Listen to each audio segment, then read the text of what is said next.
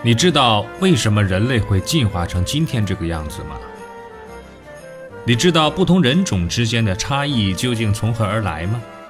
你知道男人和女人到底有什么本质的区别吗？这些看上去司空见惯、细究起来一头雾水的难题，在这里将为您一一揭晓。请听《疯狂人类进化史》，作者史军。由文措为您播讲。哇女王不是那么容易练成的。某些极具先锋意识的女青年或许曾暗中想过，要是这个社会广泛存在一妻多夫制，应该是很好玩的事儿。随便想一想都充满了诱惑。几个男人同时宠着一个女孩，都把她视为掌上明珠。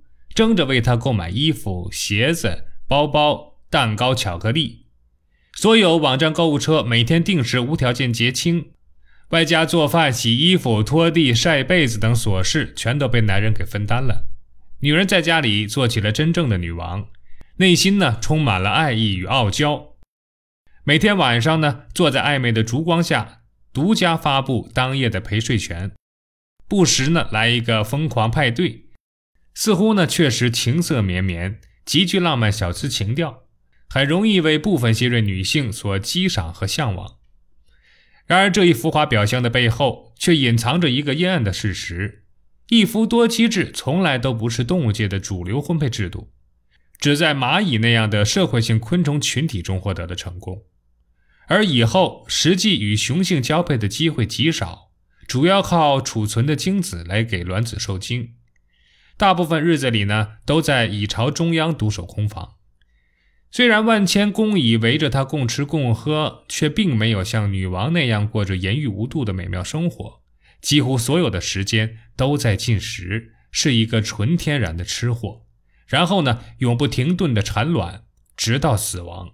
那只肥胖的身躯从没有享受过别的乐趣，没有逛过街，更没有进过什么美容院。Oh no！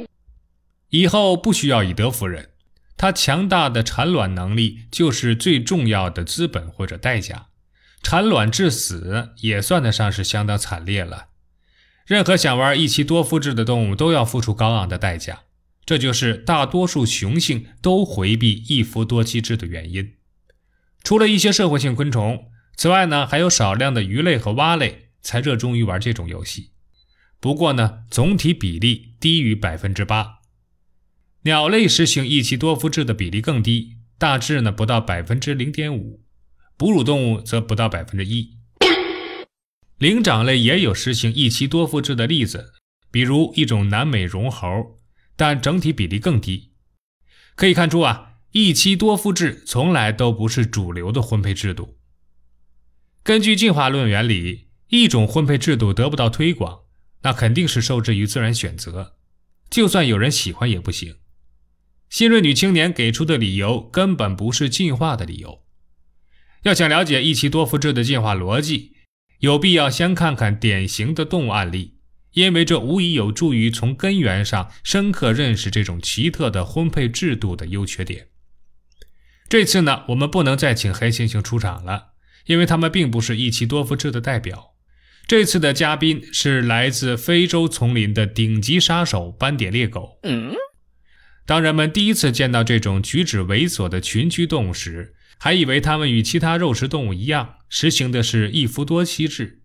因为斑点猎狗首领身材高大，在部落里威风八面，说一不二，而且呢，拖着长长的阴茎。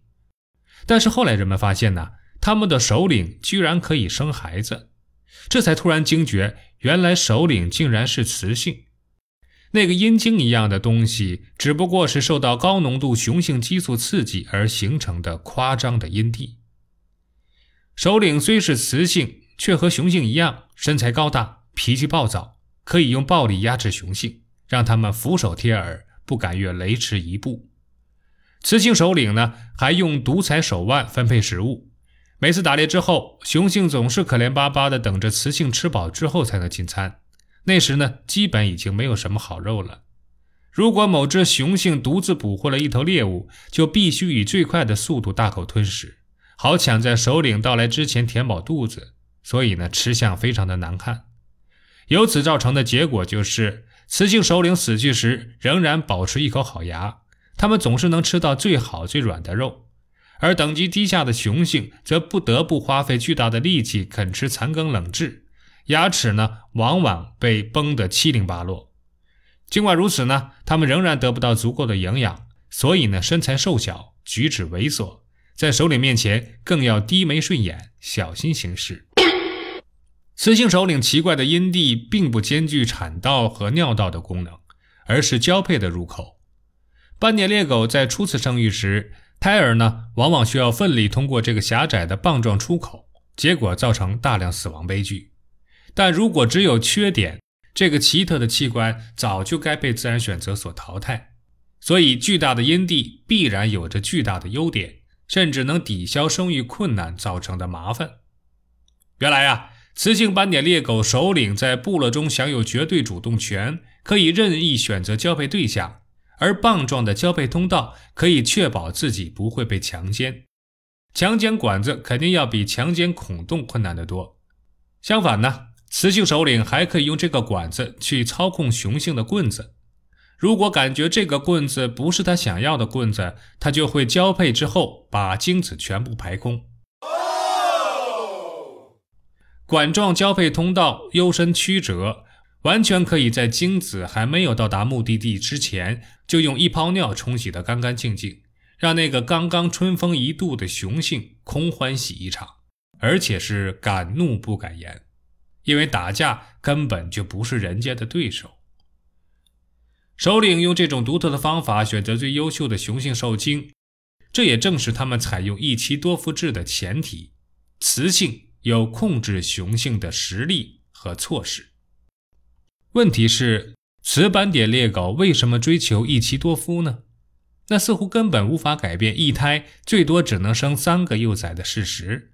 难道雌性能够通过这种途径获得更多的遗传回报吗？这要从他们的后代说起了。首领的幼崽继承了母亲的贵族地位，在子宫中就已受到高浓度的激素刺激，生长速度更快。脾气也更暴躁，刚生下来便开始享受竞争的残酷快感，在哺乳阶段就会因争抢乳头而攻击同胞。胜利者呢，在部落中享受崇高的王储地位，甚至可以任意欺负成年雄性。但幼崽的缺点也很明显，它们的发育过程非常漫长，一般需要三到四年才能走向成熟。而与斑点猎狗体型相差不大的野狼，在出生半年之后。就可以自己捕猎了。本集播放完毕，欢迎订阅和分享。